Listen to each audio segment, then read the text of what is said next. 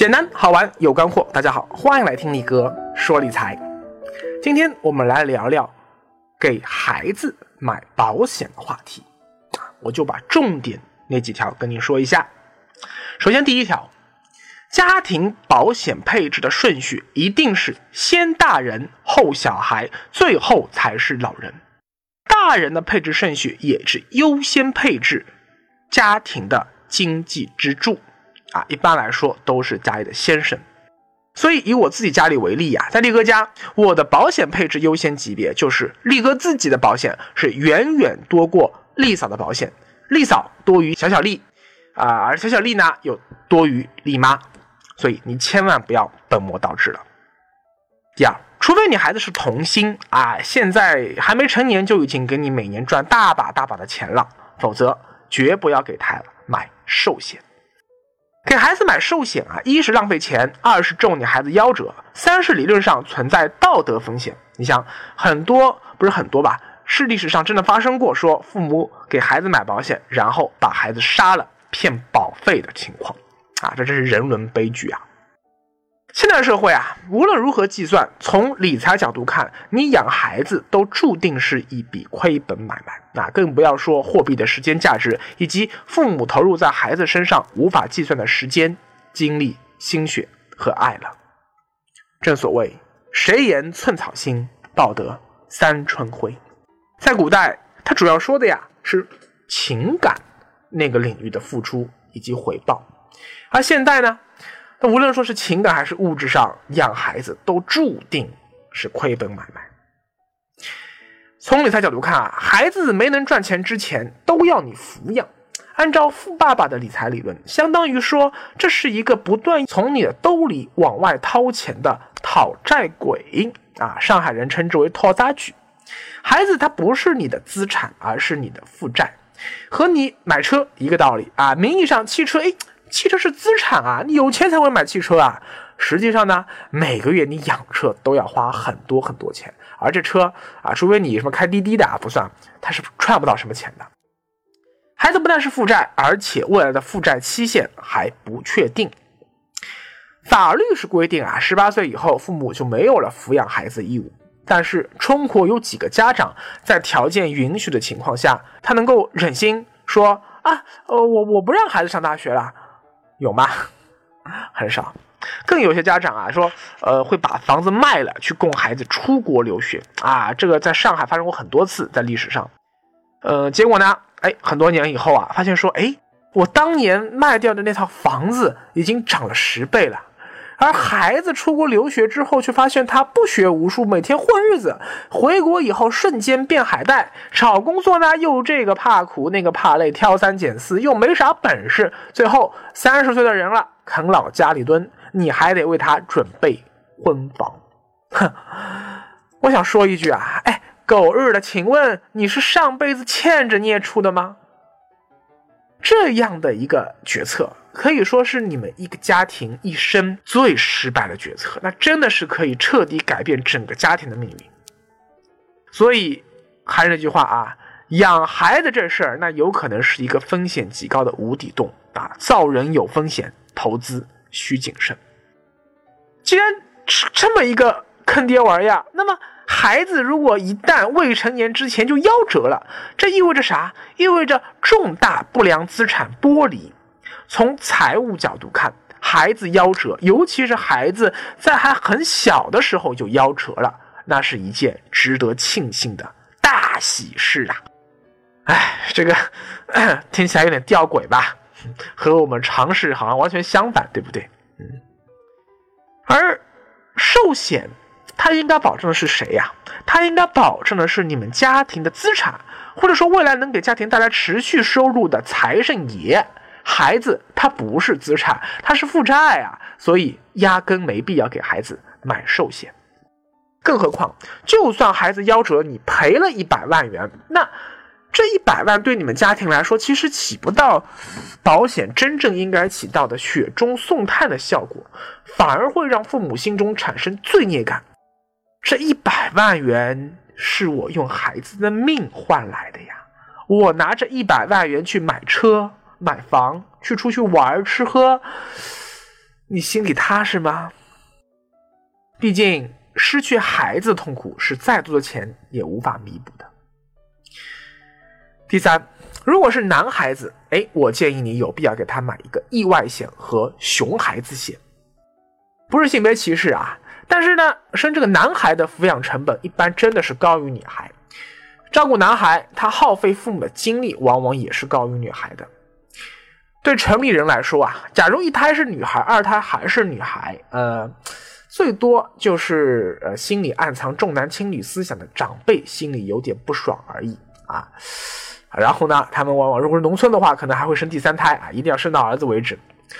但是如果第一胎是儿子，第二胎又是儿子，哼哼，对你们家庭来说，可能就是一场噩梦了。从二三岁一直到十七八岁，男孩在成长的各个阶段发生意外的概率都远超过女孩，因为女孩子在一起嘛，你想，那不就是什么啊，牵个小手，假模假样愉快的一起上厕所吗？要不就是啊，各种各样的这个耳语啊，咬舌头啊，你好我好啊，你跟他好，我不跟你好啊，对不对？就这些事情嘛。男孩子在一起呢，那不是什么奥特曼打小怪兽啊，就什么天马流星拳啊，或者拿了把什么塑料刀、塑料枪啊，杀来杀去、追来追去，那自然男孩子就特别容易受伤嘛，啊，所以男孩家长想想也是醉了呀。而养女孩最大的意外风险是什么呢？我想应该是到了青春期叛逆了、发育了，哎，没看好，结果呢，在外面就那个啥了，对不对？但这个意外。这个保险公司不赔呀啊！如果只是说单纯的处女膜破裂，它没有造成你身体更严重的伤害，对不起，真的是没有保险公司会赔这个东西的。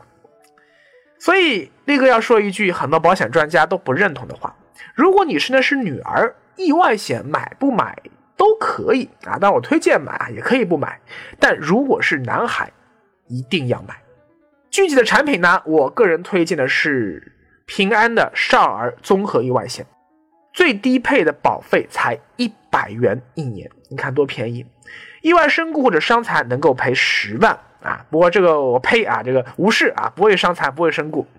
但是意外门诊和住院赔两万，这个比较有用。注意，这个两万元是没有免赔额的，就是说不管呃看病花多少钱都可以报。而住院津贴一天是一百元，这个也没有免赔额。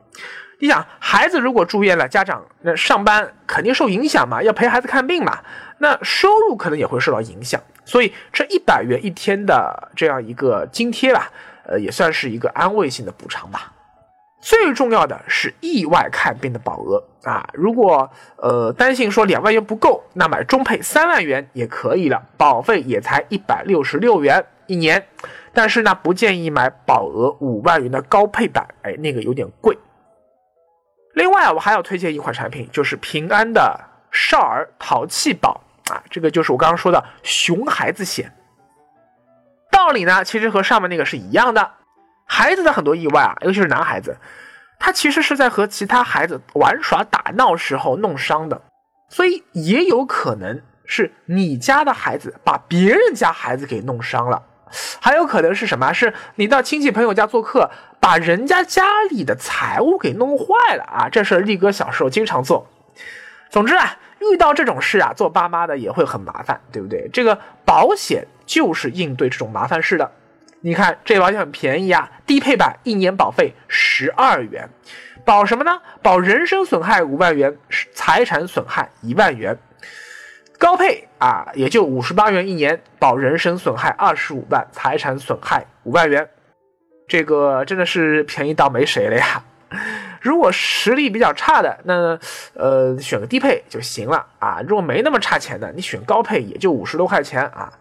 财务损坏那个其实还不大，因为可以定价。真的担心的是，万一你真的把别人家小朋友的眼睛打坏了，这个可能哎，真的就是麻烦大了呀，真的要赔蛮多钱的。所以这款保险啊，到了我家小小丽两岁以后，就他能够打人的时候，我也会给他去买。他说啊，这个男孩子啊，他这个应该有阳刚之气，不是说我鼓励他出去什么打架闹事啊，但是如果他在学校或者幼儿园里面，他受到恶霸同学欺负。首先，我会鼓励他通过合理渠道去解决问题，比如向老师告状，或者呢啊，请对方家长来学校批评教育。但如果合理渠道依然无法解决问题，对方还是不断欺负他，嘿，你好欺负是不是啊？人善被人欺，口善被人骑呀。那我到时候我一定会鼓励他说，用自己的拳头保护自己不受欺凌的正当合法权益。没错，谁打你？我会跟他说：“你加倍给我打还。”如果你遇到了不公，遇到了这种欺凌，你一味的忍让、退缩，那不是你高风亮节，不是你博爱，不是你宽容，那就是你懦弱和无能的表现。我不知道你认不认同我这句话。好，再说第四条，孩子的重疾险，哎呦，真心便宜，我一般都建议你买。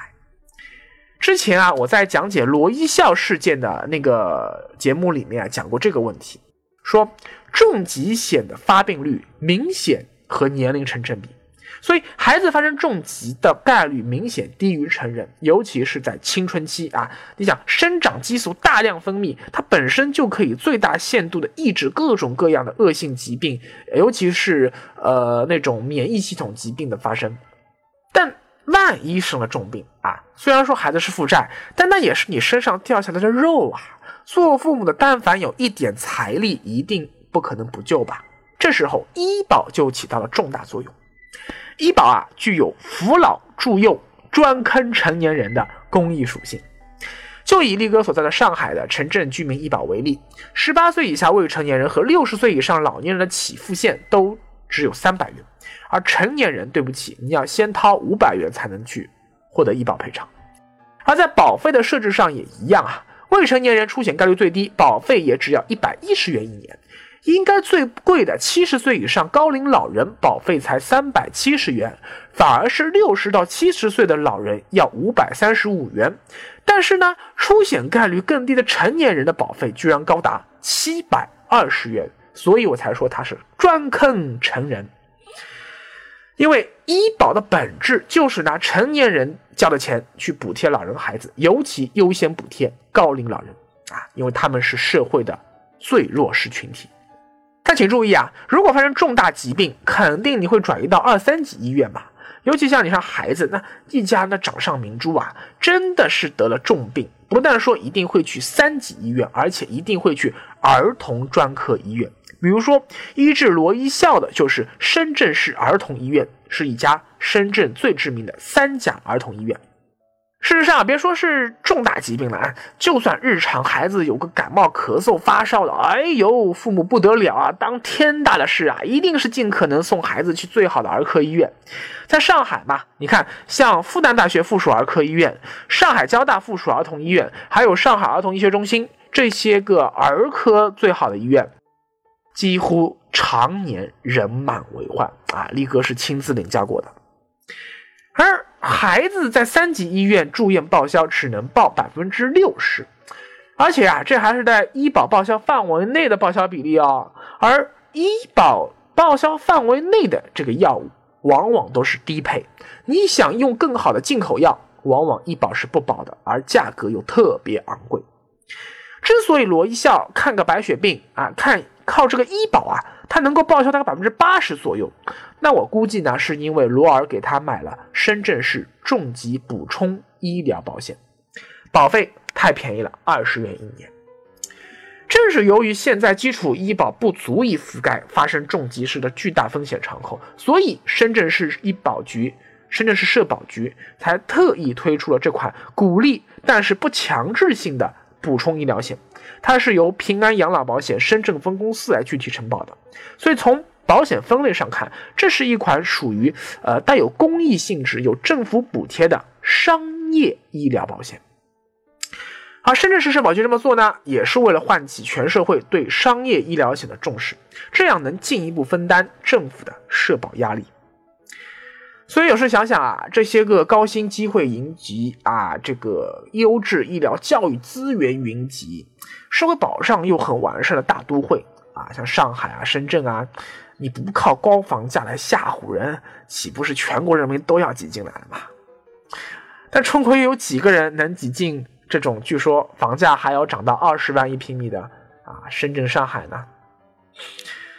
所以呀，还是需要给孩子必要的商业医疗险。我推荐的是这款产品，就是阳光的少儿重疾险啊，是少儿的定期重疾险。比如说啊，你们家娃娃今年两岁啊，选择保四十一种疾病，保额三十万元，保二十年，分二十年缴清，一年保费，你猜多少钱？好便宜啊，才一百块，一百块保三十万。有了这个保险啊，你们家娃娃从现在开始一直到大学毕业都可以获得最必要的疾病保障。到他赚钱之前，万一哎不幸生重病了，那那肯定是父母买单嘛。那么这时候你就不用太担心了。好，对，我要提醒一点啊，像这些个长期的定期型重疾险啊，它是可以有很多种缴费方式的，包括了一次性缴付啊，分十年、分五年、分二十年，甚至还可以分月缴付。我一般是建议大家不要贪便宜，选择一次性缴付啊，最好是选择按年缴付比较好，因为你缴费期间如果任何一年孩子不幸患病了啊，比如说保了三年就患病了，哎，剩下的保费就不用再继续交了。另外啊，我再推荐一款医疗险，是中国人寿的少儿门诊护小保。虽然说孩子生重病的概率比较低，但孩子发生像什么呃发烧啊、咳嗽啊这些日常的小毛小病的几率非常高啊。有孩子的家长肯定知道，尤其是你看现在这个大冬天啊，孩子抵抗力又差，呃，往往特别容易得呃呼吸道的这种疾病啊。所以你看儿科医院到冬天一定是人满为患的。正是由于赔付率非常高，而看个感冒咳嗽，那每次赔付金额一般也就几百块钱嘛，导致保险公司理赔成本又很高啊，他觉得划不来，所以愿意推出少儿门诊险的保险公司并不多。而这款中国人寿的保险是市场上少有的高性价比的少儿重疾险啊，力哥研究过，它同时兼有疾病门诊、疾病住院。意外门诊、意外住院和意外身故伤残这五重保障，低配版的保费一年三百九十元，它的保额啊分别是疾病门诊保一千元，疾病住院五千元，意外医疗五千元，意外身故伤残五万元，都是零免赔额，就是不管赔多少钱、保多少钱啊、付多少钱都可以赔。而意外的医疗和疾病住院。报销比例是百分之九十，这个比较高。但是疾病的门诊报销比例是百分之七十，而且仅限医保用药，这个要注意。所以呢，如果你们家孩子体质比较好，平时很少跑医院，这款保险其实我就不需要买。但如果体质不好，就是那种。底子比较薄的啊，这个天一冷就像跑娘家一样，要跑医院的呀，不是打针就吊瓶的。哎，我其实蛮建议你买一个的，至少这三百九十元一年的保费，在一年里从保险公司那里再赚回来，so easy。万一孩子再住个院，或者是生个什么大病的，哎呦，那你就真的赚大了。那么我上面说这些保险，我们到底要怎么买呢？很简单啊，关注力哥理财的微信公众号，直接在微信公众号搜索界面搜索“力哥理财”就行了。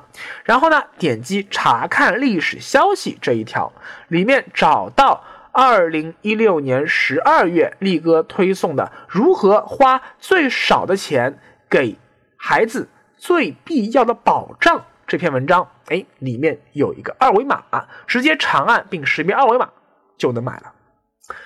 不过啊，力哥今天的话题是花最少的钱给孩子买最必要的保障。如果你不想去公立医院人挤人互相传染，而要去类似像和睦家这种高端的私人医院看病，那么走进这种地方，哎，随便看个感冒发烧，你不花个小几千的，你都不好意思出来。哎，那你需要的就是另外一种高端医疗险了啊！这个以后力哥再和你慢慢说。正所谓啊，可怜天下父母心。为了孩子，你看我们做父母的都操碎了心啊。可回头看看你年迈的父母呢，你又为他们做了点什么呢？所以下一回我们继续来聊聊给父母买保险的话题。